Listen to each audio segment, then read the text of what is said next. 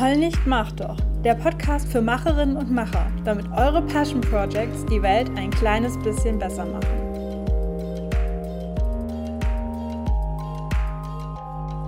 Hi und willkommen im Heul nicht, mach doch Podcast. Ich bin Kato und ich bekomme eine Frage oft gestellt, nämlich, ja, so ein Passion Project, das klingt ja ganz cool, aber wie kann ich das denn mit meinem Alltag verbinden? Also wie kann ich das denn unter einen Hut bringen, wenn ich eigentlich auch noch eine, einen Job habe, zur Arbeit gehe oder zur Uni gehe oder, weiß nicht, Kinder habe oder so? Und ähm, das wurde mir auch vor ein paar Tagen zuletzt gestellt, als ich zu Gast war im Freelancer-Podcast von Yannick und Lukas. Die Folge erscheint übrigens morgen. Also wenn dieser Podcast erscheint, am 7. April 2019, einen Tag später, sollte die Folge rauskommen. Ähm, das könnt ihr euch dann anhören, beziehungsweise ich spoilere euch jetzt schon mal, was ich geantwortet habe. Mein wichtigster Tipp, wenn ich das gefragt werde, ist in der Regel, dass man einen Ort haben sollte, an dem man all seine Ideen und Aufgaben und so weiter sammeln kann. Ähm, einfach ja, für den Grund, dass wenn man dann freie Zeit hat, an seinem Projekt zu arbeiten oder wenn man auch gerade Lust drauf hat, inspiriert ist, dass man dann sofort die Zeit auch sinnvoll nutzen kann. Denn das wäre echt ärgerlich, wenn du dir einen Nachmittag für dein Herzensprojekt frei hältst und dann erstmal eine Stunde damit verbringst, Zettel zu sortieren, in deinem Bullet Journal oder in deinem Kalender zu blättern oder dich durch eine Dropbox zu klicken und zu suchen, wo du letztes Mal aufgehört hast zu arbeiten. Deswegen habe ich ja auch die Planner-Sets entwickelt, womit man sich sein eigenes Planungssystem entwickeln kann. Also entweder eben analog in einem Ordner oder mit einem Bullet Journal oder digital zum Beispiel mit Trello. Ähm, aber darum soll es eigentlich gar nicht gehen, sondern jetzt geht es quasi einen Schritt weiter. Also angenommen, man hat jetzt irgendwie seine geordneten To-Do-Listen und alles vor sich. Ähm, wann genau kann man denn jetzt an seinem Projekt arbeiten? Wie geht das denn? Und da gibt es meiner Meinung nach zwei Möglichkeiten, nämlich zum einen, dass man versucht, sein Passion Project in seinen Alltag zu integrieren, also wirklich ne, so dein, dein alltägliche, deine alltägliche Arbeit und so weiter. Ähm, also zum Beispiel, wenn du einen Blog hast, dass du vielleicht jeden Abend 20 Minuten dich mit dem Laptop in den Sessel setzt und ein bisschen schreibst. Oder die zweite Möglichkeit, dass du nicht jeden Tag ein bisschen was machst, sondern nur seltener an deinem Projekt arbeitest, dafür dir dann aber echt viel Zeit nimmst. Also vielleicht einige Stunden oder einen kompletten Tag und dann natürlich auch mehr schaffst. Also wenn du dir zum Beispiel alle zwei Wochen den kompletten Sonntag frei nimmst und dann den ganzen Tag an deinem Projekt arbeitest. Und jetzt stellst du dir wahrscheinlich die Frage, ja, was davon ist jetzt besser oder was davon sollte ich denn jetzt machen? Welche, welche Methode sollte ich nutzen? Und dazu möchte ich dir ein paar Gedankenanstöße geben. Zum einen spielt natürlich deine eigene Persönlichkeit, deine eigene Arbeitsweise eine riesige Rolle. Also wenn du zum Beispiel eh auf Routinen und so weiter stehst und eh irgendwie eine Morgenroutine hast und eine Abendroutine und äh, so einen Kalender, den du halt, auf den du dann auch wirklich hörst, also wenn du dir was reinschreibst, dann machst du es dann auch, dann ähm, liegt dir das vielleicht eh viel mehr, das in deine Routine einzubringen und an deinem Passion Project einfach jeden Tag ein bisschen zu arbeiten. Wenn du eh so ein total chaotischer Typ bist und generell ein Problem mit Planung hast, dann liegt dir vielleicht die erste Variante einfach nicht so, beziehungsweise du müsstest dich stark dazu zwingen, ähm, diese Methode zu nutzen und vielleicht entspricht es deiner Persönlichkeit einfach viel, viel mehr, nach der zweiten oder eben nach der anderen Methode zu arbeiten. Wenn dein Passion Project etwas ist, wofür du Kreativität oder Inspiration brauchst, dann ist es wahrscheinlich nicht so gut planbar. Also dann jeden Tag dafür 20 Minuten in den Kalender zu schreiben, ist wahrscheinlich schwierig, wenn du dann da sitzt und dir fällt einfach partout nicht ein, was du jetzt irgendwie schreiben oder zeichnen oder singen oder was auch immer möchtest. Ähm, ja, dann ist es vielleicht einfach nicht möglich, das so zu planen. Dann solltest du lieber schauen, ob du deinen sonstigen Alltag irgendwie so organisieren kannst, dass wenn die Inspiration dann da ist oder wenn die Muse dich küsst, dass du dann dir auch den Freiraum nehmen kannst, an deinem Projekt weiterzumachen. Wenn du was mit Menschen machst, dann ist dieses alle paar Wochen mal den ganzen Tag dran arbeiten wahrscheinlich auch nicht möglich. Also angenommen, du gründest eine Community, zum Beispiel eine Facebook-Gruppe zu einem bestimmten Thema oder ein Forum, wo Leute sich austauschen können oder ein Social-Media-Account. Wenn du da drei Wochen gar nicht erreichbar bist und dann einen ganzen Tag lang dauernd in der Gruppe rumspamst, dann werden die anderen Community-Mitglieder wahrscheinlich nicht so happy sein. Also da ist Kontinuität einfach notwendig. Oder zum Beispiel, wenn du einen Podcast machst und andere Leute interviewen möchtest, dann musst du dafür auch flexibel sein. Stell dir vor, du möchtest, also du fragst jemanden an, du sagst, hey, äh, du machst voll die coolen Sachen, lass da mal drüber sprechen und bietest dann aber nur einen einzigen Termin pro Monat an, dann wird die Terminfindung auf jeden Fall kompliziert. Und je nachdem eben, was für ein Projekt du machst, macht es auch einfach Sinn, eine der beiden Methoden zu benutzen. Also angenommen, du hast einen Podcast und ähm, du hast die Gelegenheit, ein professionelles Tonstudio zu benutzen, dann macht es natürlich nicht Sinn, wenn du da hingehst oder hinfährst, um da nur eine halbe Stunde zu sitzen, eine Folge aufzunehmen und dann gehst du wieder, sondern dann macht es eben total Sinn, wenn du schon mehrere Folgen vorbereitet hast, also schon weißt, was du da sagen willst und dann gleich für ein paar Stunden im Tonstudio bleibst, mehrere Podcast-Folgen auf einmal aufnimmst und das Ganze dann einfach einmal vorbereitet hast. Das bedeutet ja nicht, dass du die dann auch sofort alle veröffentlichen musst auf einen Schlag, sondern das kannst du dann ja einfach auf die nächsten Wochen ausbreiten und vorplanen und ähm, dich dann einfach ja die nächsten Wochen wieder auf die Ideen für die nächsten Folgen konzentrieren. Es kann also sein, je nachdem, was dein Passion Project ist oder was dein Charakter ist, was deine Arbeitsweise ist, dass sich diese Frage, soll ich jeden Tag ein bisschen machen oder soll ich lieber ab und zu ganz, ganz lange daran arbeiten, dass sich die Frage für dich gar nicht stellt. Ja, dann kannst du den Podcast auch gleich ausmachen äh, und was anderes machen, was Sinnvolleres. Nein, beziehungsweise, bevor du ausmachst, check schon mal, ob du an Ostern Zeit hast und Lust hast, an deinem Projekt zu arbeiten und spul vor. Denn am Ende erzähle ich dir, dass ich an Ostern ein digitales Coworking veranstalte und dazu einlade. Davon erzähle ich am Ende der Folge. Da kannst du jetzt den Rest überspringen. Aber wenn du sagst, hm, ich habe für mich noch nicht die richtige Arbeitsweise gefunden oder noch nicht die richtige Art und Weise, Zeit für mein Projekt zu finden, dann gehen wir jetzt noch mal ein bisschen auf diese beiden Möglichkeiten ein und reden jeweils über Pro und Contra. Also Möglichkeit 1, ähm, jeden Tag ein bisschen daran arbeiten. Ähm, es gibt ja, wir fangen mal mit den Pro-Sachen an, ne? Es gibt ja dieses Sprichwort, steter Tropfen hüllt den Stein. Und der trifft hier natürlich auch total zu. Ähm, also das Sprichwort trifft hier total zu, denn wenn du immer ein bisschen machst, dann wirst du auf jeden Fall zum Ziel kommen. Du wirst dann auf jeden Fall das erreichen, was du gerne möchtest. Das Problem ist nur, du brauchst ein bisschen Geduld.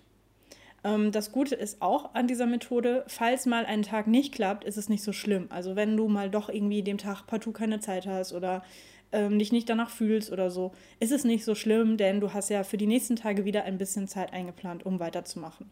Und das Gute ist eben, wenn solche Routinen mal etabliert sind, dann kann man sie leichter durchhalten. Das betrifft sowohl dich selbst, einfach, dass du selber ähm, ja, dich nicht daran erinnern musst oder dazu zwingen musst, dass du jetzt ein bisschen, weiß nicht, ein bisschen für dein Fest organisierst oder ein bisschen für deinen Blog schreibst oder so, sondern ähm, das betrifft auch das Außen. Also wenn zum Beispiel, ähm, wenn du zum Beispiel immer abends vorm Schlafen gehen dir abgewöhnen willst, dass du immer dann noch im Handy rumhängst oder noch eine Folge von deiner Serie guckst oder dass du mal zwei Folgen guckst, könntest du dir ja stattdessen angewöhnen, dass du nur eine Folge von deiner Serie guckst und dann nochmal 20 Minuten irgendwie brainstormst für neue Podcast-Folgen oder was auch immer, ja, was auch immer dein Projekt eben ist. Ähm, und wenn du das wirklich als Routine machst, dann weiß dein Umfeld das auch und zum Beispiel wird dein Partner dich dann nicht dazu drängen oder deine Partnerin, äh, komm, lass uns noch eine Folge gucken oder was auch immer, sondern die wird das dann einfach wissen, dass das dir wichtig ist, an diesem Projekt weiterzuarbeiten und ähm, wird ja dich dann in Ruhe schreiben oder was auch immer lassen oder auch für Freundinnen und Freunde, ähm, dass die dann einfach wissen, dass du das immer machst und dann nicht fragen, ob du genau in dem Zeitraum telefonieren willst oder mit ihnen shoppen gehen willst oder was auch immer. Das Negative an dieser Methode ist, dass es möglicherweise schwer ist, in den Flow zu kommen. Also wenn du dir nur, ich sage jetzt immer 20 Minuten, aber das natürlich, kannst du dir überlegen, ob du 5 Minuten oder 60 Minuten an irgendwas arbeiten willst. Ähm, aber das ist ja eine begrenzte Zeit und wenn man so richtig in den Flow kommen will, dann braucht man ja eine Weile, bis man da reinkommt. Und wenn man dann drin ist, dann muss man quasi schon wieder aufhören, ne? weil du dann ja für den restlichen Tag irgendwie andere Sachen geplant hast. Also entweder wenn du das morgens machst, dass du dann irgendwie zur Arbeit gehst, wenn du es nachmittags oder abends machst, dass du dann noch irgendwie Essen kochst oder was auch immer machst oder eben schlafen gehst. Und das ist dann vielleicht blöd, weil du genau dann in den Flow gekommen bist und dann die Zeit schon wieder rum ist und es dann schwierig ist, am nächsten Tag wieder genau an der Stelle und mit dieser, mit dieser Stimmung, mit diesem Flow wieder weiterzumachen. Also das bezieht sich jetzt vor allem so auf diesen Kreativitätsflow, aber das Gleiche gilt eigentlich auch, wenn man zum Beispiel gerade an der Technik sitzt oder so. Also wenn man zum Beispiel gerade irgendwie irgendwelche WordPress-Sachen installiert und ändert und dann klingelt der Wecker und die Zeit ist um, dann ist es blöd, weil dann muss man halt irgendwie eine Dokumentation schreiben und sagen, was man jetzt genau gemacht hat und was man jetzt weitermachen muss, damit man das zu Ende machen kann am nächsten, beim nächsten Arbeitsblock, sage ich mal ähm, das kostet quasi noch mehr Zeit oder vielleicht macht man Fehler, weil man dann, weil es dann irgendwie schlau gewesen wäre, das einfach in einem Rutsch zu Ende zu machen und wenn es fertig ist, ist fertig. Ne? Und dann muss man sich nicht überlegen, wo man da jetzt noch was einstellen und klicken und äh, den, den Wartungsmodus wieder ausschalten muss oder so. Und wie schon gesagt, du brauchst Geduld dafür. Also es könnte sein, dass du das Gefühl hast, dass du gar nicht weiterkommst. Wenn du immer nur ein kleines bisschen machst, dass du dann einfach ähm, das Gefühl hast, auf der Stelle zu treten, dass du nicht das Gefühl hast, dass da jetzt wirklich deine, ähm, deine, In deine, deine Aktionen einen Impact haben quasi. Und im schlimmsten Fall könnte das dazu führen, dass du aufgibst. Ähm, dass du also sagst, ach, das bringt doch eh nichts hier, ich krieg das doch eh nicht auf die Reihe. Ähm, da gibt es natürlich, bevor du aufgibst, gäbe es natürlich noch Methoden, dass du irgendwie sagst, ich frage andere Leute um Hilfe, ich bilde eine Gruppe, ich gucke, ob ich noch andere Leute finde, die das mit mir zusammen machen möchten, damit wir das in schnellerer Zeit gewuppt kriegen. Oder vielleicht hast du auch sehr hohe Ansprüche und du kannst einfach dein, deine Ansprüche oder dein Ziel ein bisschen runterschrauben und erstmal quasi so eine kleine Variante äh, machen, bevor du irgendwie was ganz Großes planst oder so. Ähm, ja, das also der, ich sag mal so, bevor du jetzt sofort aufgibst, solltest du da auch noch, noch mal drüber nachdenken. Aber wenn du so eine Person brauchst, die vielleicht nicht so geduldig ist, dann könnte es eben dazu führen, dass du bei dieser Methode nicht so happy wirst und dich das dann eher frustriert, dass du immer nur so ein kleines bisschen rumfummelst und nicht das große Ganze siehst. Widmen wir uns jetzt der anderen Methode, ähm, all in zu gehen oder eben ja, sich gleich viel Zeit auf einmal für das Projekt zu blockieren. Und da ist ein, ein Kontraargument, dass es schwieriger ist, diese Zeit zu blocken, bzw. anderen gegenüber wirklich zu schützen. Also sprich, wenn ich mir jetzt einen kompletten Tag im Kalender markiere, als da habe ich keine Zeit, denn da arbeite ich in meinem Passion Project. Ähm, und dann kommt irgendwie eine Freundin und sagt, hey, sollen wir da nicht was machen? Dann kommt mein Freund und sagt, hey, äh, sollen wir da nicht einen Ausflug machen an dem Tag? Das Wetter soll doch ganz nett werden. Dann kommt irgendwie meine Mutter und fragt, ich habe da ein Computerproblem, kannst du mir helfen? Grüße an meine Mutter an dieser Stelle, falls sie das hört. Ähm, das kommt gar nicht mehr so oft vor, seit sie ihr neues Android-Handy hat, kommt sie mit ihrem Handy alleine klar, das ist fantastisch. Ähm, also was auch immer da ist, ist es dann vielleicht ein bisschen schwieriger, mein, meinem Umfeld auch klarzumachen, dass, dass dieser Tag geblockt ist. Und es ist vielleicht für die anderen nicht so verständlich, sage ich mal, dass ich mir diese Zeit blockiere, weil wenn ich zum Beispiel äh, zur Arbeit muss, dann ist einfach klar, da, da gehe ich zur Arbeit und da kann ich nicht mit ihnen irgendwas unternehmen. Ähm, wenn ich mir die aber für so ein Hobby oder für ein Passion Project blockiere, die Zeit, ähm, dann hat man vielleicht eher das Gefühl, dass das nicht so verbindlich ist oder ach, das kannst du auch danach auch noch machen und ach, brauchst du wirklich den ganzen Tag dafür, lass uns auch vormittags was unternehmen und also, kann, nachmittags kannst du dann ja immer noch daran arbeiten und ähm, ja, das könnte es eben entweder sein, dass man uns dann quasi überredet, dass wir diese Zeit dann doch wieder freigeben für andere Sachen. Oder wenn wir standhaft bleiben und sagen, nee, du, sorry, das ist mir wichtig, ich möchte jetzt hier daran arbeiten, ähm, dass wir dann vielleicht, ja, im schlimmsten Fall, dass niemand ein bisschen sauer ist auf uns oder so, dass wir uns die Zeit nicht für sie nehmen. Ein weiteres großes Kontraargument ist, wenn dieser Tag dann doch irgendwie ausfallen sollte. Also wenn uns jemand doch überredet hat, dass wir einen Ausflug machen oder ähm, der Chef ruft an und man muss ganz dringend irgendwie einspringen bei der Arbeit oder man ist krank geworden oder es ist irgendwie doch was anderes dazwischen gekommen, dann machst du echt lange keinen Fortschritt. Also wenn du so einen diesen, diesen Arbeitsblock nur alle paar Wochen hast und es fällt mal einer aus, uh, dann ja, verlierst du auch einfach sehr, sehr viel Fortschritt quasi ähm, beziehungsweise dein, das Erreichen deines Ziels verschiebt sich dann quasi um mehrere Wochen, bis du soweit bist, wenn du zum Beispiel ähm, einen Blog machen willst und du hast dann beim ersten Blog irgendwie dein, dein Konzept und deine Strategie und so weiter gemacht, beim zweiten irgendwie Design und Technik, beim dritten irgendwie die ersten Inhalte oder so. Das sind ja echt große Meilensteine und das wäre dann irgendwie echt schade, weil das ja dann auch wieder auf deine Motivation und so weiter sich negativ auswirken kann, wenn sich das eben dann alles verschiebt. Und außerdem ein Negativpunkt, ähm, aber das ist vielleicht auch wieder sehr projektabhängig, wenn du an dem Tag dann einfach vielleicht nicht ganz so gute Laune hast, ein bisschen Kopfschmerzen, dich nicht so inspiriert fühlst, dann kann es sein, dass du auch einfach wenig Fortschritt machst an diesem Tag. Ähm, oder ich sag mal so, dass, dass du dann nicht so produktiv bist, wie wenn du das an einem anderen Tag gemacht hättest, wo du eben voll Bock drauf hast und voll gedanklich drin bist. Und es wäre dann eben auch schade, wenn du dann schon die Zeit dir nimmst, daran zu arbeiten, wenn dann nicht so viel bei rumkommt kommen wir jetzt zu den Pluspunkten dieser Methode. Ähm, zum einen, du kannst in den Flow kommen und dich in deine Arbeit vertiefen. Das hatten wir ja vorhin schon. Wenn man nur ein paar Minuten oder irgendwie eine Viertelstunde oder so irgendwo dran arbeitet, dann kommt man gar nicht erst in diesen Flow-Zustand. Wenn man aber weiß, man hat jetzt echt den ganzen Nachmittag oder den ganzen Abend Zeit dafür, dann kann man in den Flow kommen, dann kann man sich da so richtig reindenken und ähm, kann auch dann die Zeit vergessen, weil man nicht im Hinterkopf hat, ah, du musst gleich noch los zur Arbeit oder ähm, nicht so spät ins Bett gehen, damit du nicht so müde bist oder sowas. Und das bringt dann bessere Ergebnisse und es macht mehr Spaß. Du kannst große Aufgaben schaffen und dann auch abhaken. Also wie ich vorhin schon gesagt habe, dass bei manchen Aufgaben ist es einfach blöd, die dann so zu zerstückeln, sondern wenn man zum Beispiel ein Blockdesign wechseln möchte, ähm, dass man dann wirklich alle Schritte, also das neu installieren, das Einrichten, das Anpassen des Designs und so weiter, das ist alles in ein paar Stunden machbar und man hat dann echt das Gefühl, wow, heute bin ich einen großen Schritt vorgekommen, heute habe ich das äh, geschafft und man kann es dann eben, wie gesagt, abhaken. Man muss dann nicht nächstes Mal nochmal überlegen, okay, ähm, die äh, Menüs hatte ich jetzt schon eingerichtet und als nächstes muss ich mich jetzt um die Widgets kümmern. Wie ging das denn nochmal? Sondern man hat einfach alles gemacht. Und man hat eben wirklich diese großen Erfolgserlebnisse, weil du die Fortschritte siehst und ähm, ja, das hoffentlich dann auch zu deiner Langzeitmotivation und zu deinem Selbstwirksamkeitsgefühl beiträgt. Wie du siehst, beide Methoden haben Vor- und Nachteile und vielleicht schaffst du es da sogar, so einen kleinen Kompromiss zu bilden. Also zu sagen, ich schaffe schon eine Routine, wo ich jeden Tag ein bisschen was mache. Ich blockiere mir aber dennoch größere Blöcke in meiner Zeitplanung oder in meinem, meiner Wochen- und Monatsplanung, wo ich dann zum Beispiel sowas wie eben Technik oder sowas wirklich im Block erledigen kann, damit ich dann einen Haken dahinter setze weil auch ein paar gefragt haben, wie ich das denn persönlich mache, ähm, kann ich auch noch ein bisschen aus dem Nähkästchen plaudern. Also was bei mir nicht funktioniert, ist, sich wirklich so einen ganz krassen, fixen Stundenplan für so eine Woche zu machen und zu sagen, am Montag mache ich das, am Dienstag mache ich das und Dienstagabend das und Mittwochmorgen das. Ähm, weil erstens bei meinem sehr flexiblen Job immer irgendwelche Sachen dazwischen kommen, die dann auch wichtig sind, irgendwelche Telefonate oder sowas, die dann auch Zeit fressen.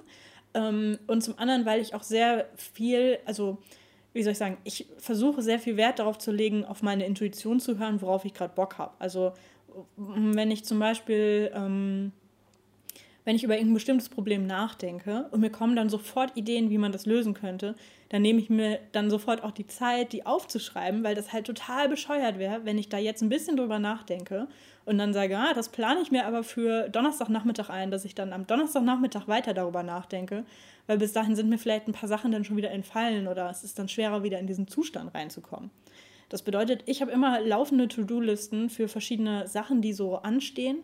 Und ähm, wenn da eben nicht eine krasse externe Deadline dran hängt, dann liegen die so ein bisschen gleichwertig in meinem Hinterkopf. Und wenn ich dann Zeit habe, irgendwas zu machen, dann kann ich eben gucken und individuell gucken, worauf habe ich heute Lust, was passt zu dem, was ich heute mache. Ähm, oder zum Beispiel, ähm, bin ich heute Nachmittag unterwegs und kann mir irgendwas mitnehmen, was ich dann im Zug lesen kann oder so. Ich ja, baue mir dann so immer so ein bisschen meine To-Do-Listen ganz individuell.